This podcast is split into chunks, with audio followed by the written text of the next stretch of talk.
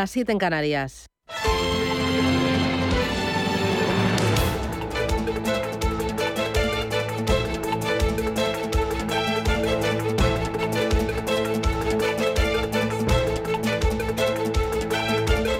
Capital Intereconomía, con Susana Criado.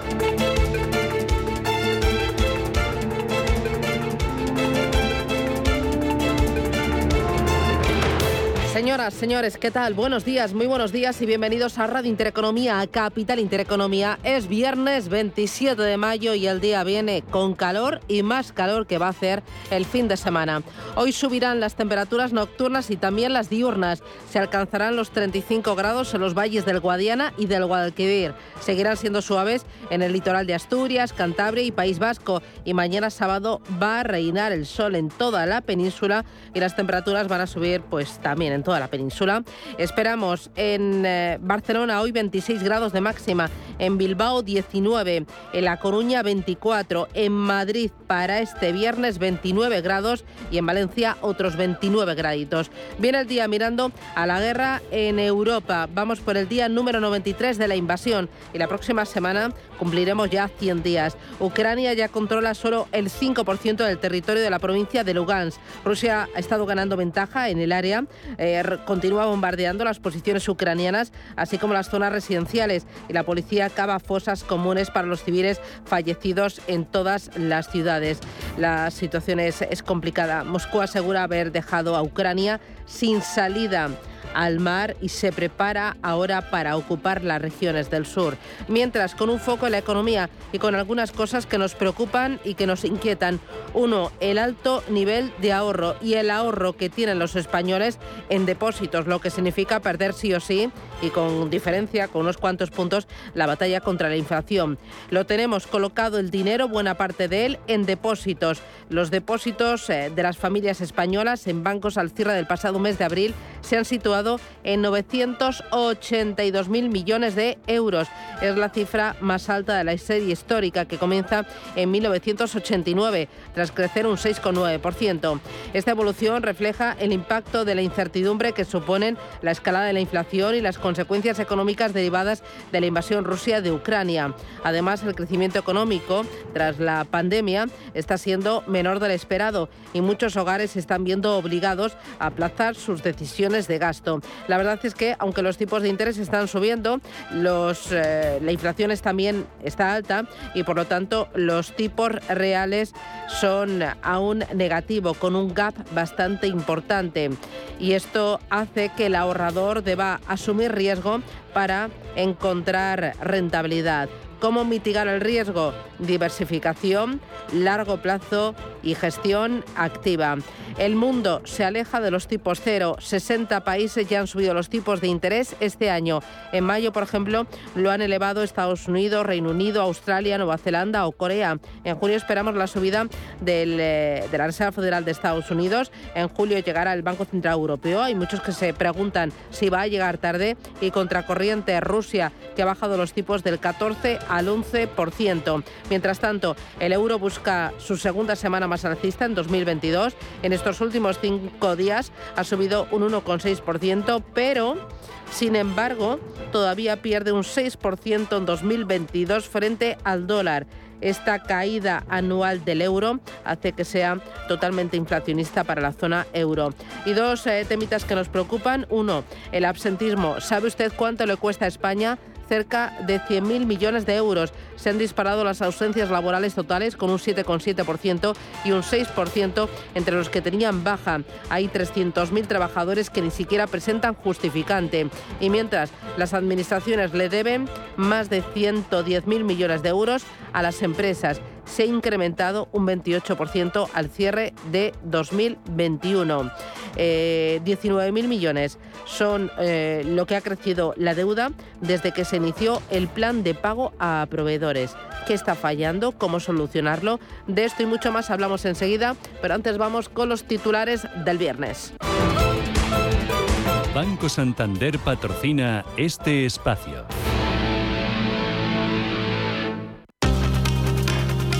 En Radio Intereconomía. Las noticias capitales.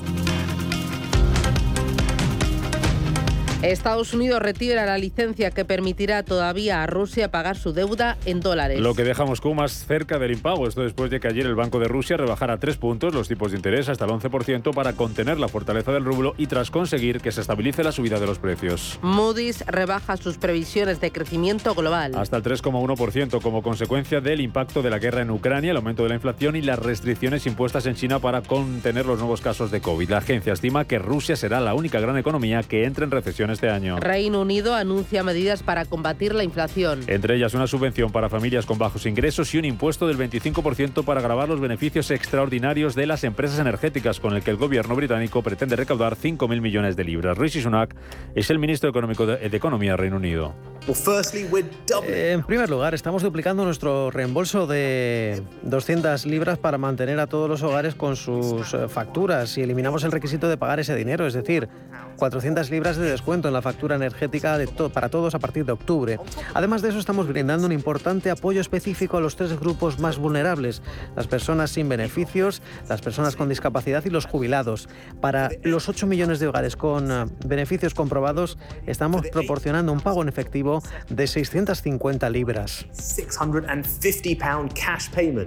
El Parlamento de Portugal aprueba hoy el presupuesto para este año. Un proyecto que incorpora 1.800 millones de euros para afrontar el impacto de la guerra y que mantiene las líneas básicas de las cuentas presentadas el año pasado, cuyo rechazo provocó que se tuvieran que adelantar las elecciones. Más cosas, las bolsas. Eh, eh, pendientes de los tipos de interés, de los datos macro y hoy la española abrirá desde máximos anuales. 8.888 puntos, tras subir ayer un 1,5% eh, y sumar el IBEX 35 cinco sesiones seguidas al alza. Esta mañana los futuros en Europa vienen con ligeros recortes, el del IBEX bajando un 0,2%, el del DAX de un 0,1% y también un 0,1% abajo el futuro del Eurostock 50. Caídas también para los futuros americanos, baja el del Dow Jones un 0,2% y el del S&P 500 recorta un 0,18%. En Asia, sin embargo, se recoge las ganancias de anoche en Wall Street y tenemos a la bolsa de Shanghai, aunque se ha dado la vuelta ahora mismo y está prácticamente plana, cayendo un 0,1%. Sí que sube el Nikkei de Tokio un 0,6% y más de un 2% sube el Hansen de Hong Kong.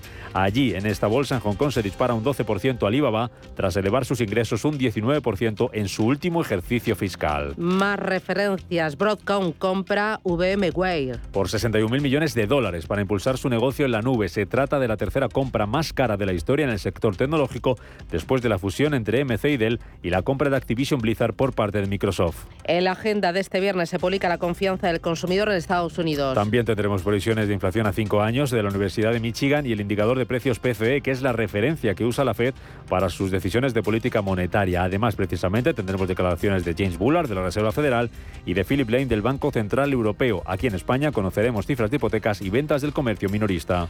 En la agenda de este viernes se publica la confianza del consumidor en Estados Unidos y ojo porque dos asuntos más para completar el día.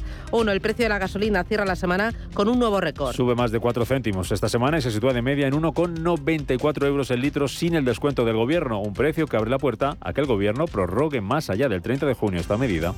Es verdad que hay un incremento de los precios de los carburantes, de los precios del crudo. Nosotros, pues en fin, intentamos incidir pues hasta la parte que podemos que podemos incidir, pero lo que está claro es que si no aplicáramos esa bonificación, ese descuento, pues eh, la factura sería aún mayor tanto para los usuarios, en fin, no habituales o, el ciudadano, no eh, medio y también para los transportistas y el Congreso aprueba la nueva ley audiovisual. Con la abstención de Unidas Podemos y del Partido Popular y las críticas de los pequeños productores. Con la nueva norma, plataformas como HBO o Netflix tendrán que pagar a empresas independientes parte de sus beneficios obtenidos en España.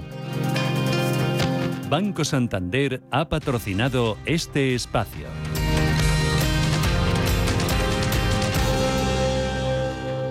Hemos creado un lugar para ayudarte a crecer donde cada pregunta tiene su respuesta. Donde acompañamos a empresas y autónomos en su camino hacia la digitalización y sostenibilidad. Donde estar al día de ayudas y subvenciones. Y donde se impulsa la internacionalización de todos los negocios. Con contenidos pensados para aprender, inspirar y crecer. Santander Impulsa Empresa, el lugar para avanzar.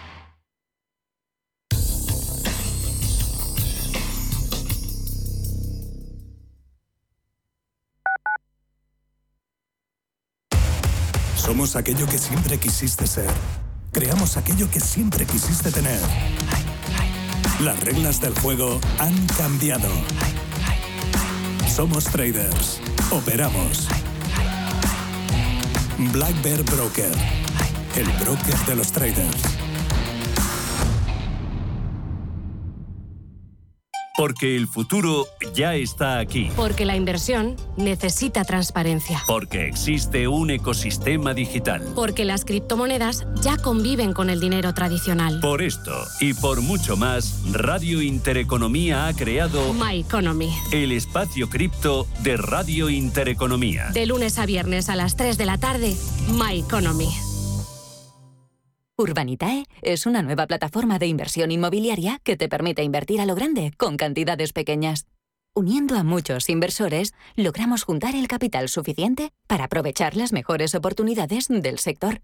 Olvídate de complicaciones. Con Urbanitae ya puedes invertir en el sector inmobiliario como lo hacen los profesionales.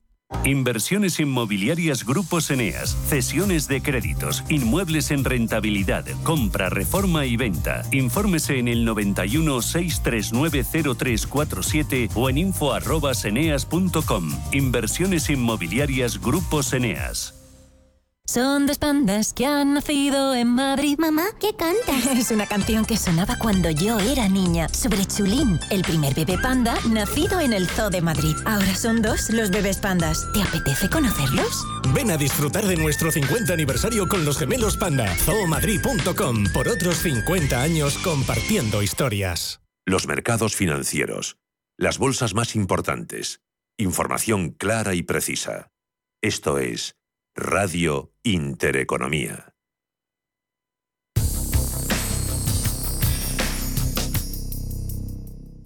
DEPAM les ofrece hoy la noticia de innovación sostenible. La guerra en Ucrania, la reacción de China, India y de otros países probablemente van a posicionar la introducción de los criterios SG en la todavía indeterminada nueva situación. Y estará medio camino entre considerar que los problemas medioambientales, sociales y de gobernanza puedan aparecer como menos relevantes o al contrario situar los nuevos elementos energéticos, de derechos humanos y sociales o de respeto al Estado de Derecho surgidos en el conflicto todavía más en el centro de nuestras preocupaciones como ciudadanos e inversores, algo que también afecta a las inversiones sostenibles. DEPAM les ha ofrecido esta noticia por gentileza del Centro de Inteligencia Sostenible de DEPAM. En Radio Intereconomía, la entrevista capital con Susana Criado.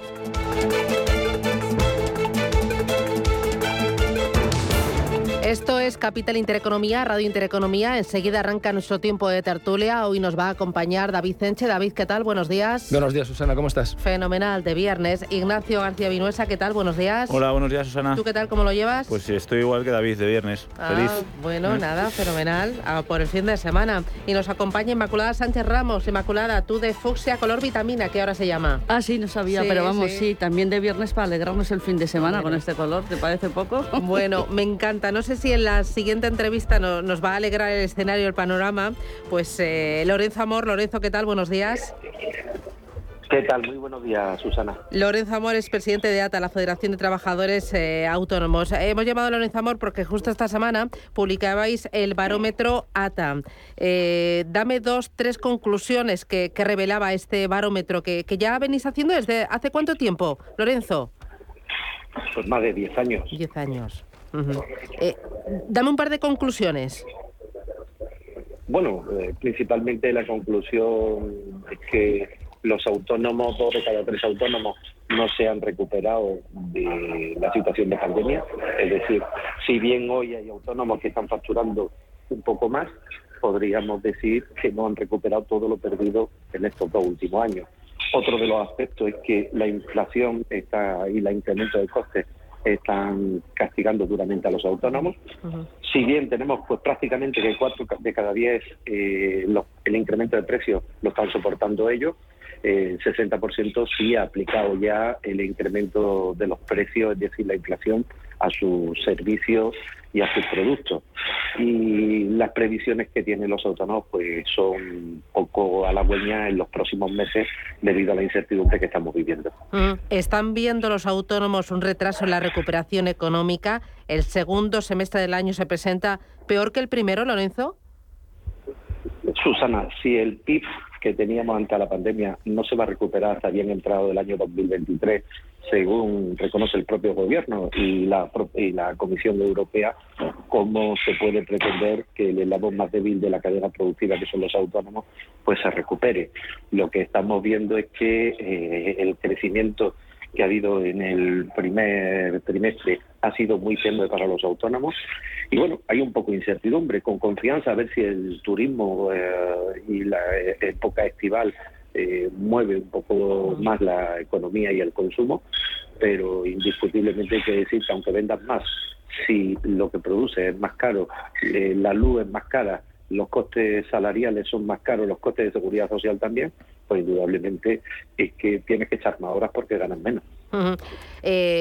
¿Cuánto, eh, cómo está afectando y cuánto está afectando a los autónomos ese encarecimiento de los precios? Porque me decías que cuatro de cada diez sí que lo están pudiendo ellos soportar, ¿no? Eh, reducen sus márgenes para no, trasladarlo al revés, ¿no? No, no, no es que el, eh, problema está.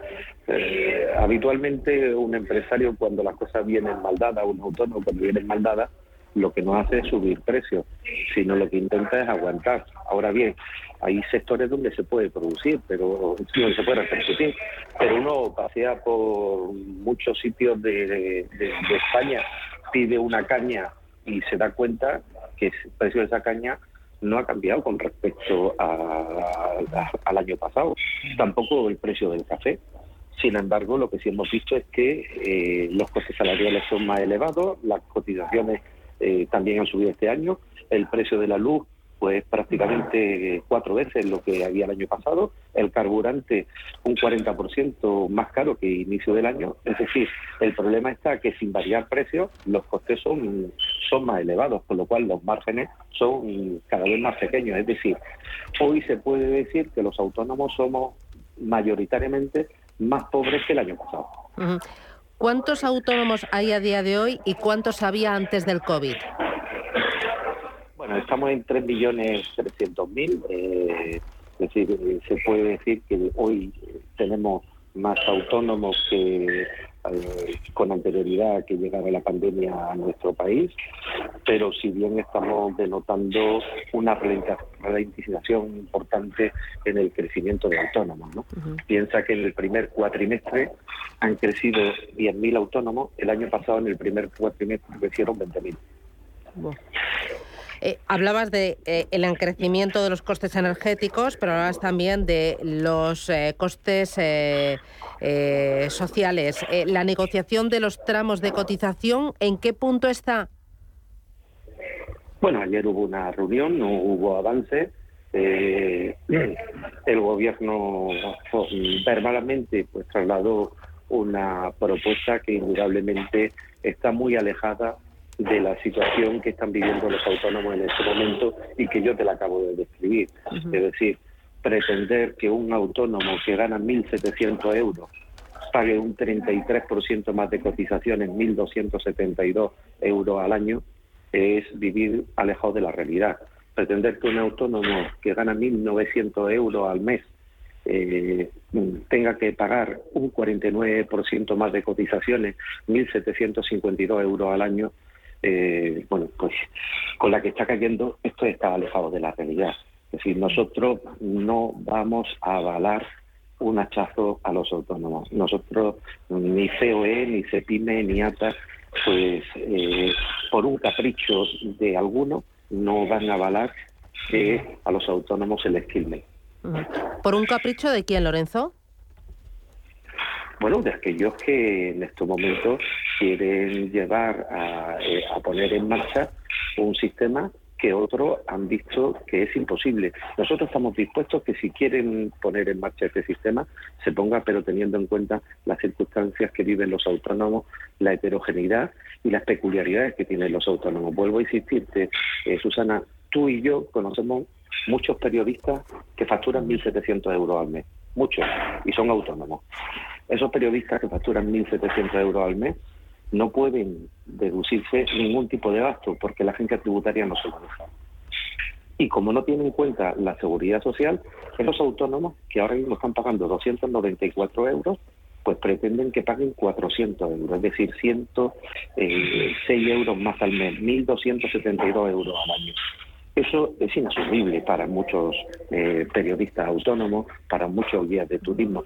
Y quien no quiera verlo, quien quiera pensar que un autónomo que gane 1.700, que facture 1.700 euros al mes es un autónomo rico, pues desconoce lo que son los autónomos y desconoce cómo es el tejido productivo y el tejido empresarial de nuestro país. Eh, si finalmente se pone en marcha y se aprueban eh, em, eh, esos tramos de cotización, como, como pide Escribá y también otras organizaciones de autónomos, ¿cuántos autónomos se pueden quedar por el camino? ¿Cuántos echarán el cierre?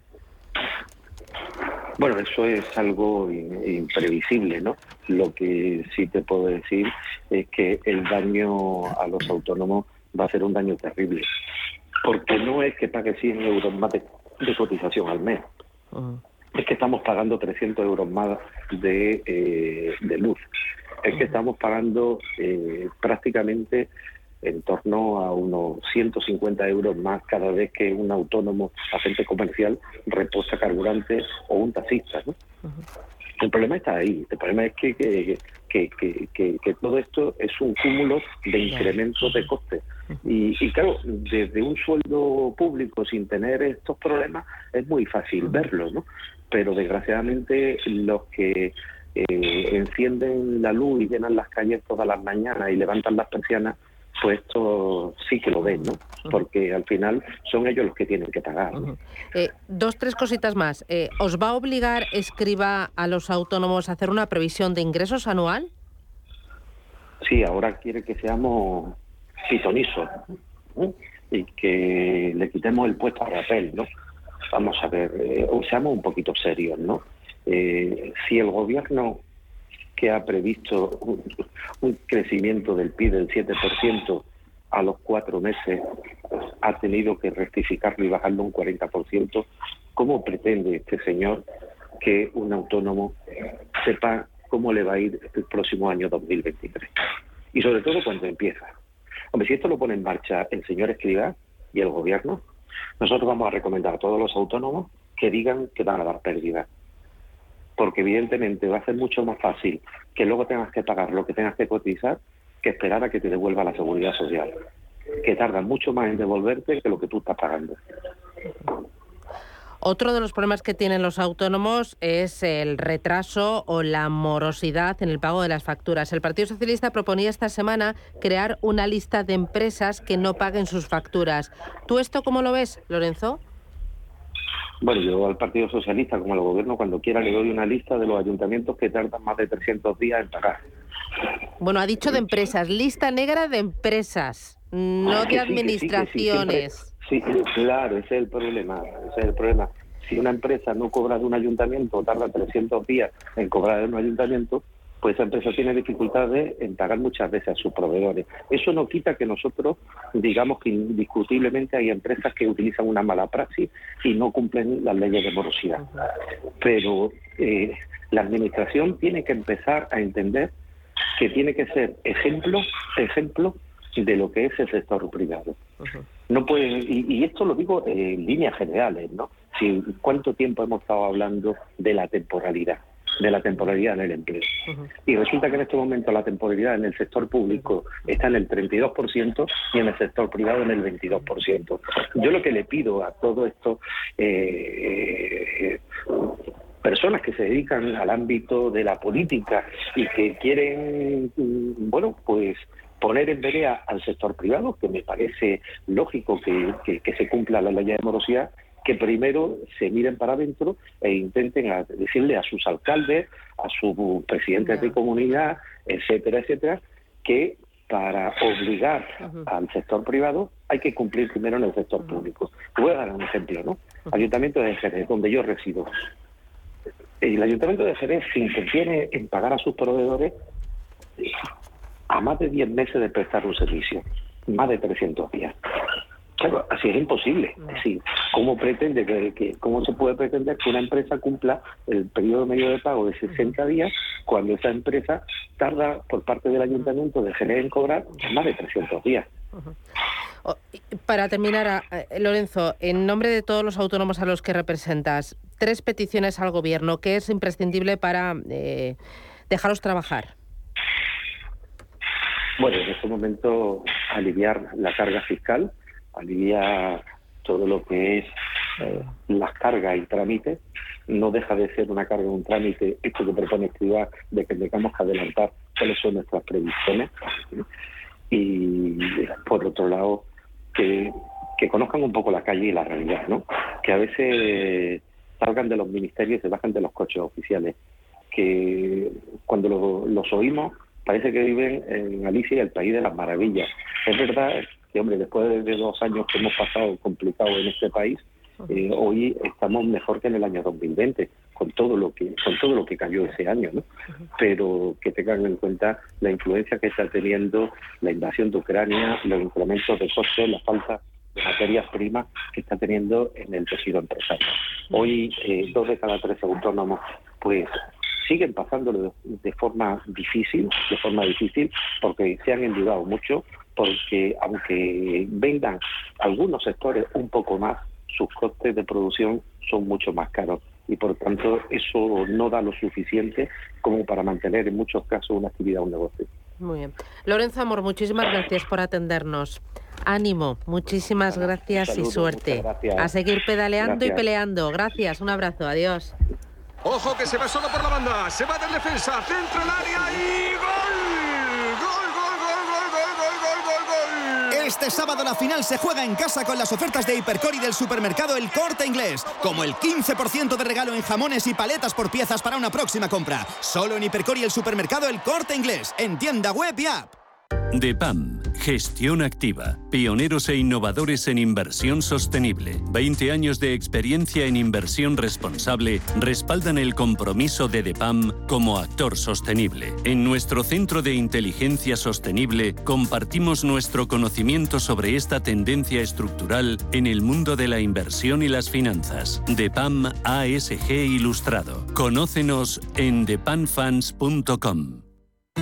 Viaja a Galicia con Viajes El Corte Inglés, patrocinador de Xacobeo 2021-22 y descubre un destino rodeado de naturaleza, pueblos marineros, exquisita gastronomía y, como no, el Camino de Santiago, que en verano te sorprenderá con conciertos, ferias y todo tipo de experiencias compartidas que recordarás siempre.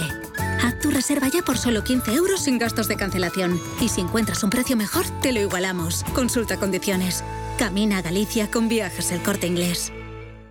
Más es contar con la calidad y garantía que da un banco especializado en servicios de ahorro e inversión. Mucho más es además poder domiciliar tu nómina y tus pagos, disponer de tarjeta en tu cartera o en tu móvil y realizar cómodamente transferencias nacionales e internacionales. Todo desde la misma cuenta. En Renta 4 Banco queremos ofrecerte mucho más.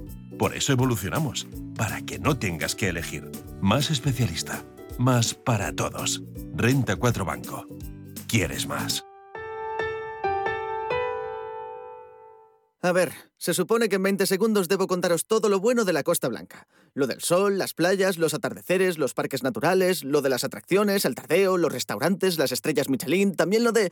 Bueno, da igual, que no da tiempo. Costa Blanca, es mucha Costa Blanca. Descúbrela toda en esmuchacostablanca.es.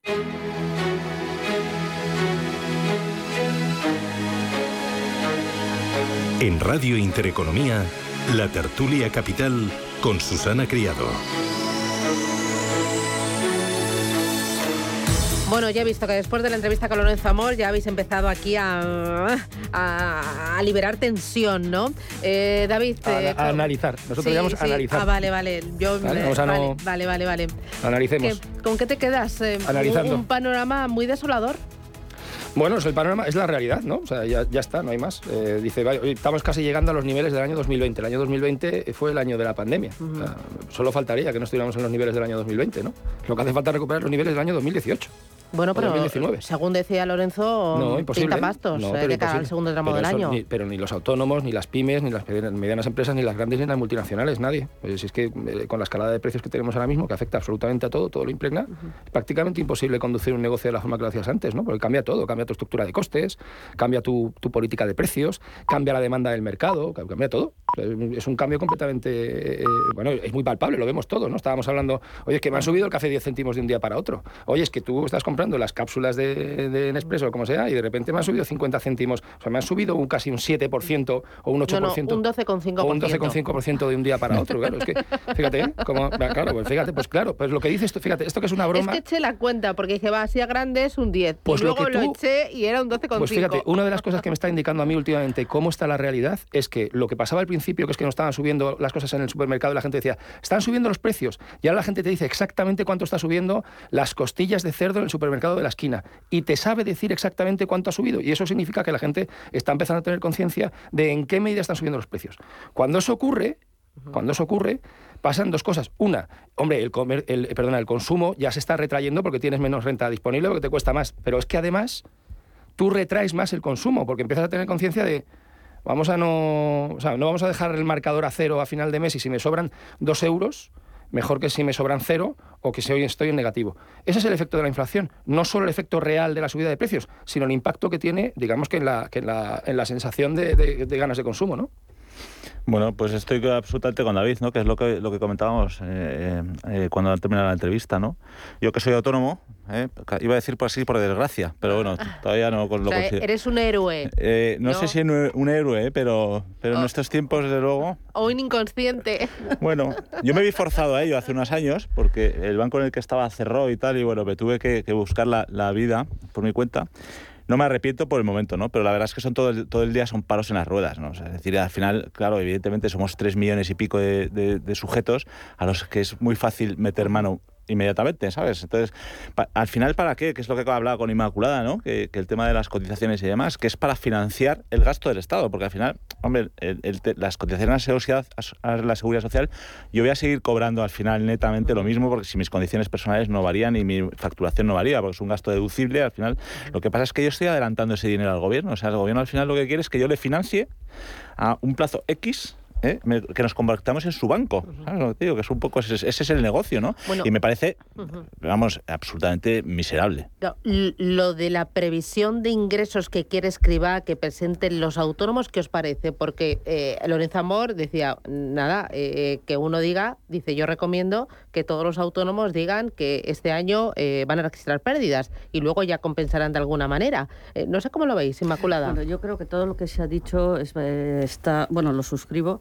Eh, con relación a la previsión de ingresos, me parece ya rocambolesco, no sé si es el adjetivo más, eh, o el adverbio, perdón, más, más adecuado. O sea, encima tienes que hacerle el trabajo al Estado, previamente, con objeto, como muy bien decía Ignacio, para teóricamente adelantarle el dinero que luego te lo... Bueno, teóricamente no, para adelantarle el dinero que luego te, te van Teóricamente a devuelven. teóricamente te devuelve, pero no con sus intereses de ese espacio de tiempo, por otro lado, y además luego encima van a tener la excusa de decirte, claro, es que usted es un mal gestor porque no ha sabido prever bien eh, sus ingresos ni, ni poder gestionar correctamente. O sea, le echan en una cara, perdonar la expresión, pero que vamos, que es de, de cemento armado. O sea, encima te van a decir que eres un mal gestor cuando tú no puedes, con el- todo el contexto que tienen no lo puedes controlar, ni la inflación, no puedes controlar, bueno, pues la guerra de Ucrania, porque un día de estos hasta lo va a poder controlar, la guerra de Ucrania, el, el autónomo. Eso por otro lado. Y por, y por un lado, yo una cosa que creo que es subyacente que no se ha dicho es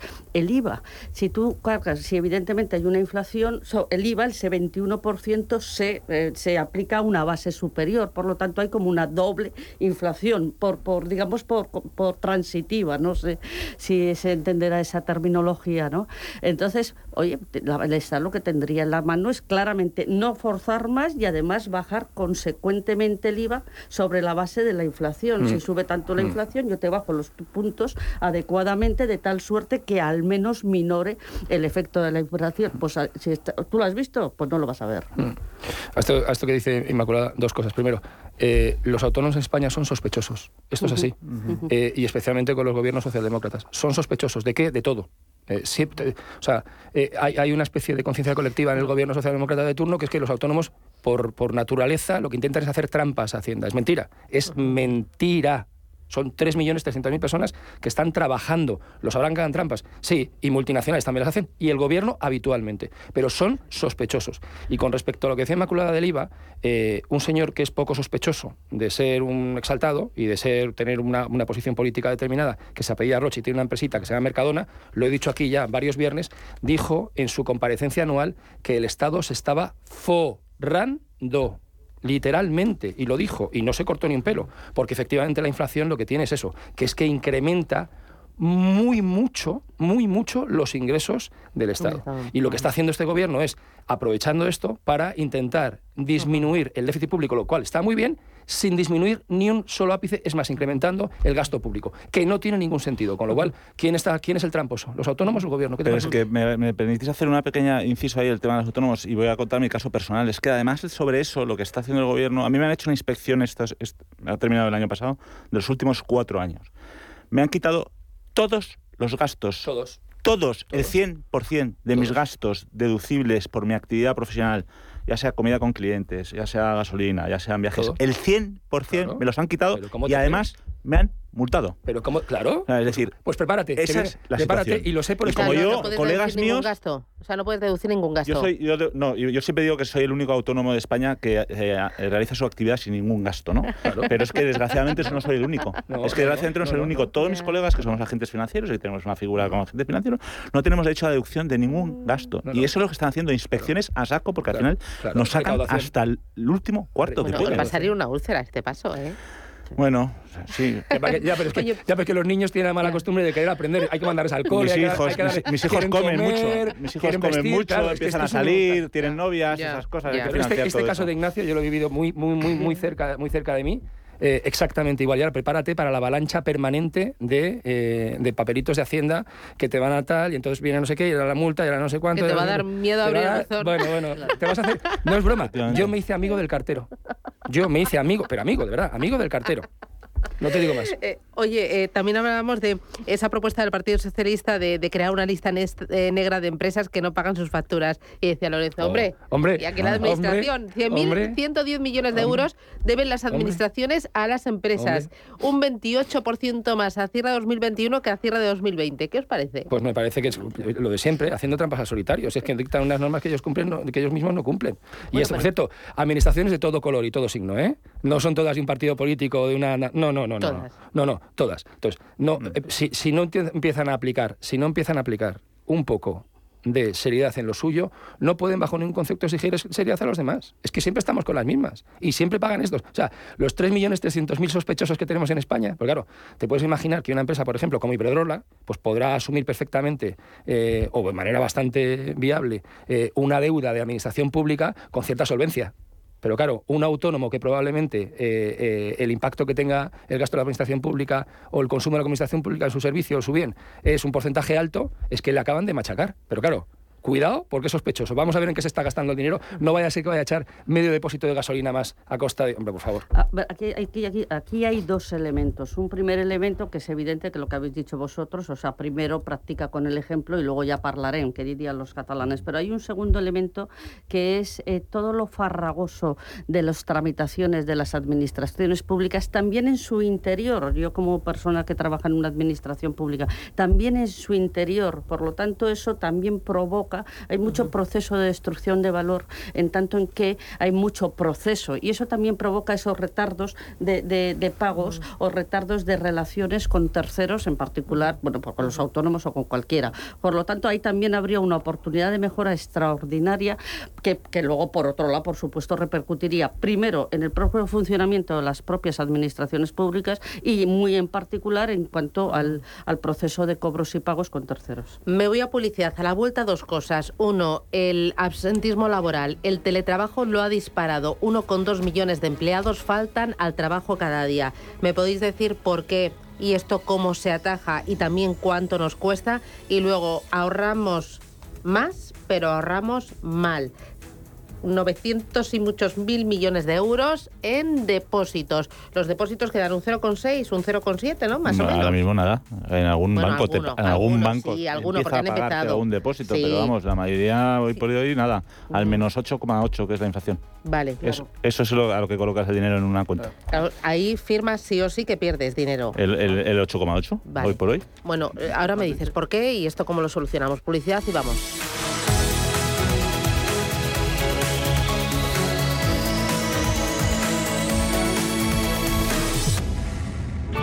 Bontobel Asset En Radio. Intereconomía. Calidad suiza con el objetivo de obtener rendimientos superiores a largo plazo.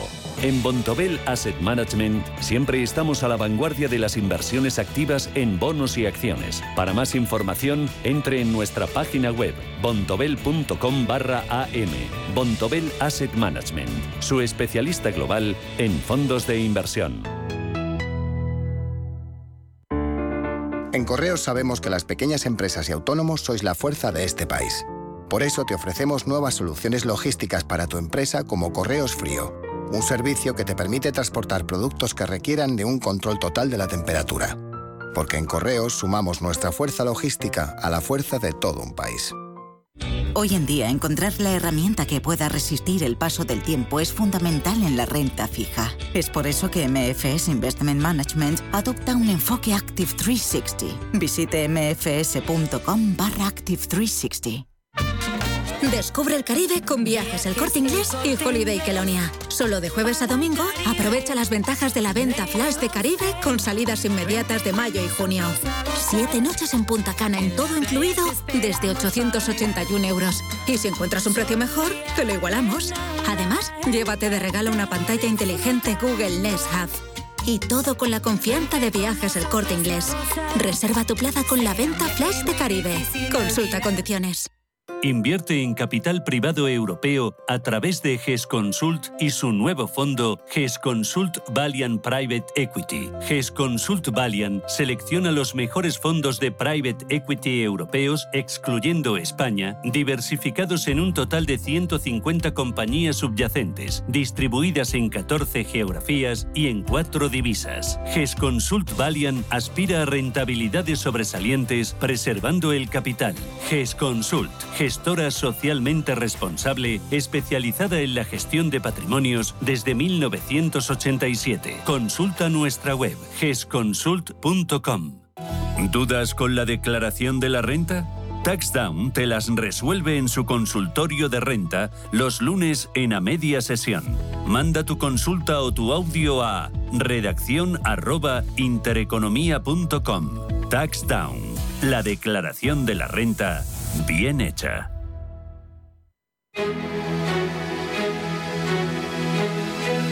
En Intereconomía, la tertulia capital.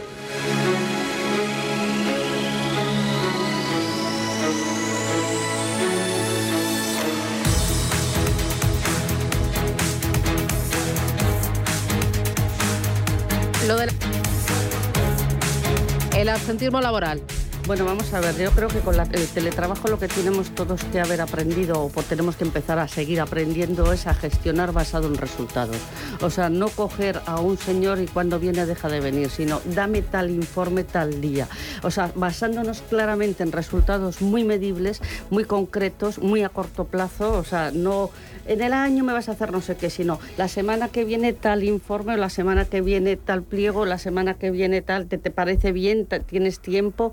¿Necesitas capacidades? ¿Otro compañero? Lo que sea. Tenemos que gestionar muy basado en el resultados y en los resultados parciales. Y en ese caso, el abstencionismo laboral será menor, porque como estás Tienes que valorar bien el tiempo necesario, obviamente, para esas actividades, pero esa es para mí la clave, porque el otro no vamos a ir casa por casa a ver si está el señor tumbado o no está zumbado, o veamos si el Teams lo tiene conectado o no. Y entre tanto está friendo patatas, o sea que no es el tema que nos ocupa, no es tanto el tiempo como el que tiene que alcanzar. Bueno, friendo patatas o esquiando o corriendo, ¿eh? que yo los conozco de todos los colores. es decir, que, las, estaciones, de, eso también, las estaciones no, de esquí... no en todos los trabajos se puede medir de esa manera ni se puede controlar. Eh, eh, eh, o sea, yo, yo creo que hay que hacer una, una, un pequeño ejercicio, un esfuerzo de control. Lo que pasa es que yo no sé a nadie a quién le sorprende. O sea, estamos en España. Somos los reyes del escaqueo. Joder, es que yo lo siento. O sea, es decir, somos una sociedad un poco así, en general, ¿no? Entonces, ¿a le sorprende que el, tema del teletrabajo, pues en España se ha demostrado al final que era una, en una bajada, se tradujera en una bajada de productividad, que es lo que ha pasado en la inmensa mayoría de las empresas que no pueden controlar eso, porque yo qué sé, los teleoperadores y demás tienen sistemas para controlar que tú estés conectado. En el momento que te levantas de la silla, te sale en rojito y te saben perfectamente el tiempo bueno, que dedicas. otra manera de controlar es por objetivos, ¿no? Por, pero claro, es lo que, dice Inmaculada. Todos los tipos de trabajo se pueden eh, por, por objetivos. Lo que pasa es que, eh, eh, pero, pero eso es la parte esa del teletrabajo que ha venido un poco sobrevenida por el tema de la pandemia, ¿no? Pero normalmente, ¿qué pasa? O sea, es decir, es que al final eh, uno se queda en casa porque le duele la cabeza, que probablemente por una resaca, ¿sabes? Del viernes. Y entonces eso, eso, eso es difícilmente controlable, ¿no? en muchas ocasiones, ¿no? salvo que se, se realice un, un control más estricto, porque ahora mismo solo tienes que presentar bajas a partir del tercer día, no sé qué tal. Entonces, bueno, pues habrá que aumentar un poco los controles, ¿no? Bueno, el, a ver, el asentismo. Bueno, vamos a ver. El, el, informe de Rastad, que es sobre lo que viene la noticia, el, teletrabajo lo apunta como una posible causa de un pequeño incremento del asentismo. el asentismo es un problema estructural, no es del teletrabajo. El teletrabajo podrá justificar un pequeño incremento. ¿vale? El asentismo es, es así: es un millón doscientas mil personas que todos los días no van a trabajar y un porcentaje de ellas ni siquiera tiene un justificante médico, lo que sea, que no voy a trabajar, no me encuentro bien, pues es un día, pues tampoco vas a estar a la gente diciendo que vaya al médico porque un día le duele la cabeza o se ha levantado con los ojos como si fueran dos tomates, ¿no? Eh, eh, eh, y no siempre se controla o no siempre tiene impacto el, hecho de tener objetivos. En algunos, en algunos tipos de puestos sí, a un tío que está, que está trabajando en un alto horno, pues fijar un objetivo a corto plazo es, bastante complicado. ¿no? No, no, no, no es una actividad comercial o una actividad de gerencia que sí que tengas que tener objetivos. Em, eh, yo, no sé exactamente, eh, eh, porque no tengo datos, no tengo referencia de, otros países, entonces no sé cómo estamos comparado con otros países. Y no sé exactamente qué, impacto tiene una legislación más o menos laxa em, sobre cuál, es la responsabilidad que se pide al empleado o al trabajador, si falta o no falta. Que en España digo, por hasta donde yo sé, no hay demasiado impacto, salvo que tengas advertencias permanentes o que lo esté haciendo permanentemente. Esto es lo que habría que saber para tener una opinión más bien formada de qué es lo que hace. Lo que se estaba viendo, y lo hemos estado comentando antes, es que en, España, dentro de España, hay diferencias muy significativas por comunidades autónomas. Eh, y, me ha llamado la atención al verlo. La, comunidad autónoma con menor absentismo es Madrid, que es un 5%, y la que tiene más es el País Vasco, que tiene casi un 8%. es, que son, es que es casi el doble, es que son tres puntos de diferencia. Y es una barbaridad. ¿Qué ocurre? Porque yo no creo ni que los, ni que los eh, eh, madrileños vayan a trabajar con las costillas rotas haciendo un esfuerzo ímprobo por la empresa en la, que, en la que trabajan, ni que los vascos sean unos vagos que estén todo el día tomando sidran tal y cual, ni que los andaluces que tienen un 5,6 sean los tíos más eficientes del mundo o más eficientes que los murcianos que tienen un 6,6, un punto más. Es decir, ¿por qué se produce esto? Y esto me da la sensación de que hay algo detrás, algo que es de legislación, que tendrá algo que ver probablemente con la legislación de cada comunidad autónoma, que favorece o no eh, eh, esta, esta historia. Y luego veo también aquí por sectores, y hay sectores que son que tienen cierto sentido. Los el sector sanitario, por ejemplo, son los sectores que tienen más absentismo. Cuando son los sectores eh, probablemente más... Em, más vocacional, ¿no? decir, que, que, alguien que trabaja en, en, en, en, un hospital, un médico, una enfermera, un auxiliar, etcétera, lo hace vocacionalmente, es decir, le gusta su trabajo. Yo no me imagino una enfermera diciendo, Uf, hoy no quiero ir a trabajar, me voy a quedar en casa diciendo que tal y cual. Pues sí, no, va forzada, ¿no? Es, es, la profesión que eligió y tal. Con lo cual, algo me, falta por aquí. Para terminar, el ahorro de los españoles se ha disparado 982.200 millones de euros a finales eh, del primer cuatrimestre del, año, a finales de abril. Eh, Ahorramos mal porque buena parte de esta cantidad está en depósitos. ¿Qué falla? ¿En qué nos estamos equivocando, Ignacio? ¿Tú y yo? No, bueno, yo, yo espero que no, que me dedico a ello. Si me equivoco, mal. Pero eh, hombre, en España siempre se ha dicho, y, yo lo mantengo y lo sostengo y lo defiendo, que falta bastante cultura financiera, ¿no? Entonces, como falta bastante cultura financiera, la gente no sabe, pero no, no es porque, por nada, sino simplemente porque nadie se ha molestado en enseñarles el que el ahorro es importante. Y ahorrar es importante, porque la gente probablemente no sepa que al final el dejar tu dinero en un, en un, en un depósito, que es dejarlo debajo del colchón, te supone hoy por hoy, con una inflación por encima del 8%, que tu dinero dentro de de, de tal vale un 8% menos, porque es decir, Es que con eso ese... lo, dice Luca Lassarini de, de Mediolanum, que dice, eh, tú firmas, eh, cuando firmas el depósito, que vas a perder un 8%. Un 8, es el, eh, el producto de ahorro con mayor riesgo del mercado, porque tú Bueno, ya te no, aseguras... es que no tiene, no tiene ni siquiera riesgo, es que es, es una certeza. O sea, no hay, no hay riesgo, es certeza. Que nos vamos, no hay incertidumbre.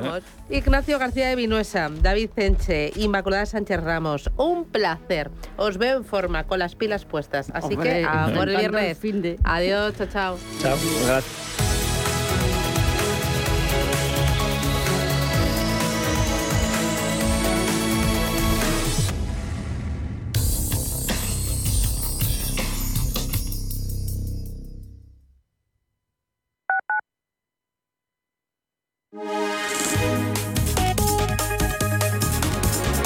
MAPRE patrocina la información del tiempo.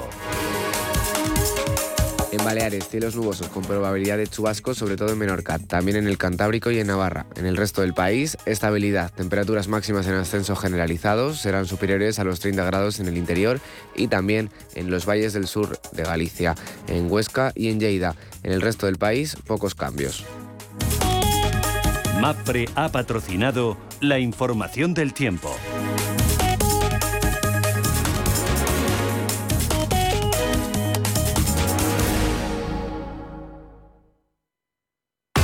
Los viernes a las 10 de la noche tienes una cita con otro gato, el gato gourmet. Andrés Sánchez Magro presenta una guía semanal gastronómica, enológica, de restaurantes, literaria, musical, con todos aquellos ingredientes necesarios para cocinar la buena vida. El gato gourmet, los viernes a las 10 de la noche aquí, en Radio Intereconomía. Hola, soy Rafa Jiménez. De 12 a 2 del mediodía, en Radio Intereconomía, nos quedamos a media sesión. Una forma tranquila de ver la actualidad sin perder de vista la economía. Di que nos escuchas.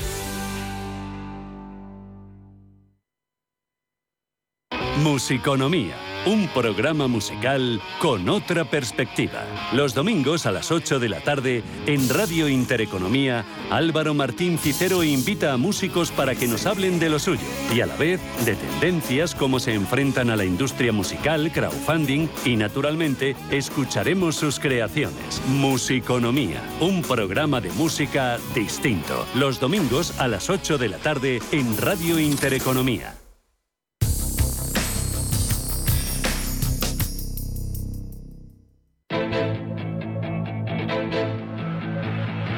Capital Intereconomía, la brújula de la inversión.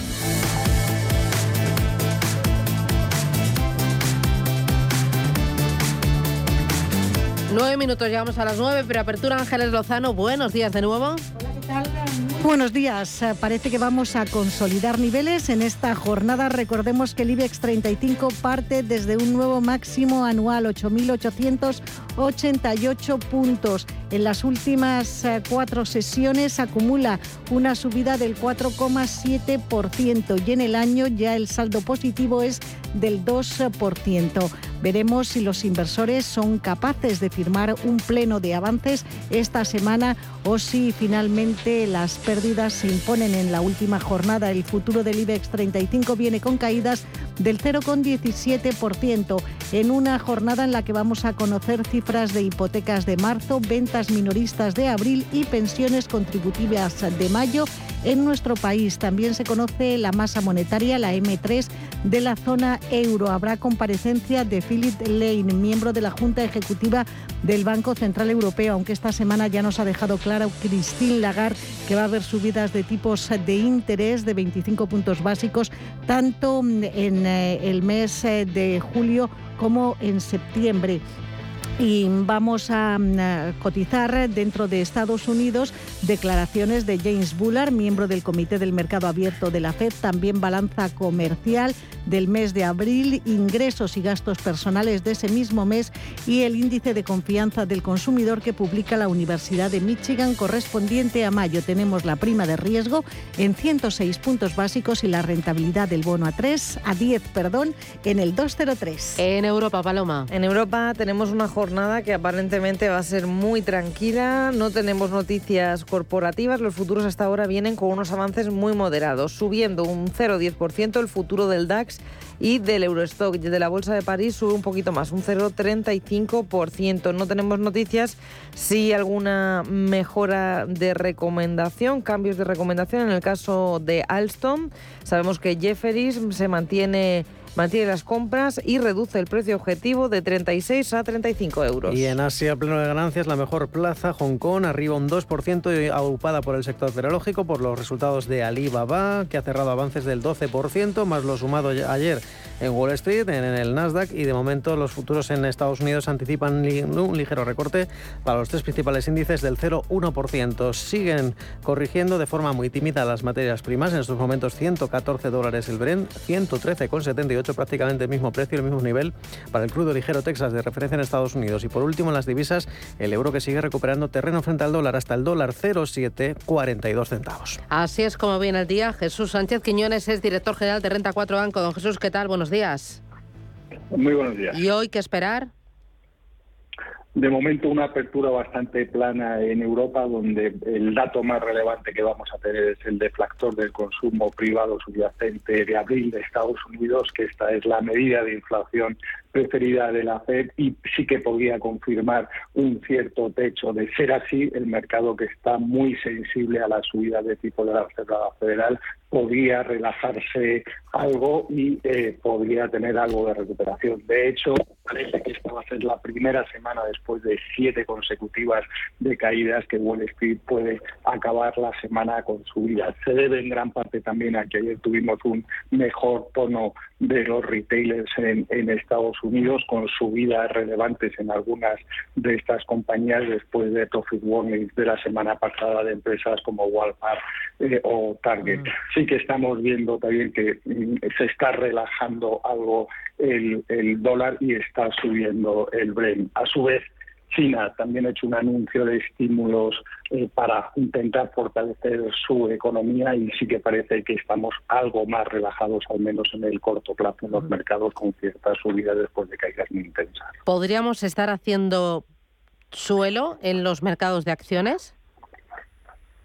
Las caídas han sido muy notables en muchos mercados y en, una cantidad enorme de valores y es lógico que haya eh, un cierto repunte, pero va a depender mucho también de los datos de inflación por un lado y por otro lado de lo que ocurra y de las consecuencias de la guerra de, de Ucrania y sobre todo lo que ocurra en el sector energético. Europa también se está preparando ante un posible corte del gas ruso, que si eso se produce que serían muy malas noticias para la economía europea. Mm, mencionaba la subida del euro en esta última semana, superior al 1,5%, pero sin embargo en el año frente al dólar cae en torno a un 7%. Si hay subida de tipos de interés en junio que la habrá por parte de la Reserva Federal de Estados Unidos, entiendo que el dólar se debilitará, que el dólar se fortalecerá. El mercado ya está descontando lo que ha anunciado tanto la Reserva Federal como lo que se prevé que haga el Banco Central Europeo. Por tanto, para que haya un movimiento notable del dólar al alza o a la baja, estos movimientos tendrían que ser o superiores o inferiores a lo que está descontando el mercado. Por eso es muy relevante los datos de inflación o el de hoy del deflactor del consumo privado para ver si puede haber un cambio respecto a lo que ha anunciado la Reserva Federal que va a hacer con respecto a los tipos de interés. Jesús Sánchez Quiñones, Renta 4 Banco. Gracias, buen negocio. Muchas gracias, buenos días.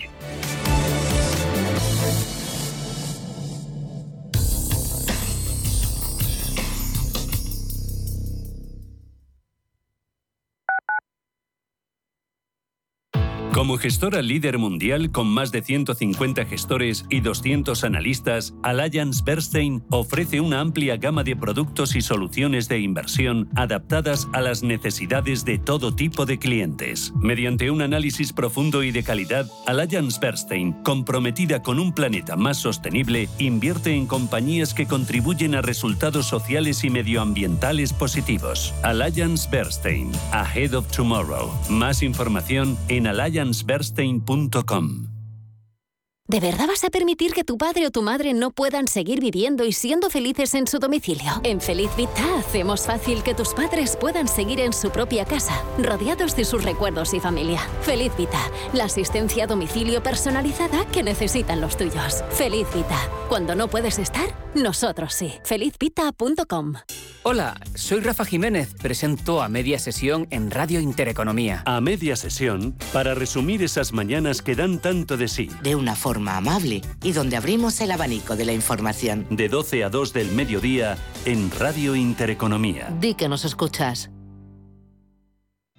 Revalorice su vivienda con Trasteros por Madrid. Trasteros con licencia de funcionamiento e inscritos en el registro de la propiedad. Trasteros en planta calle y con zona de carga y descarga para facilitar el acceso y con una rentabilidad anual garantizada del 6% durante dos años. Visítenos en trasterospormadrid.com y compruebe nuestras promociones. Recuerde, trasterospormadrid.com. A la hora de alquilar mi casa tenía muchas dudas. ¿Y si no me pagan o no cuidan el piso? En Renta Garantizada cobrarás tu alquiler todos los meses y se encargarán de todas las gestiones por ti. Renta Garantizada, la única que asegura el cobro de tu alquiler. Alquila tu casa con total seguridad. Infórmate en el 910 1095 o en rentagarantizada.es.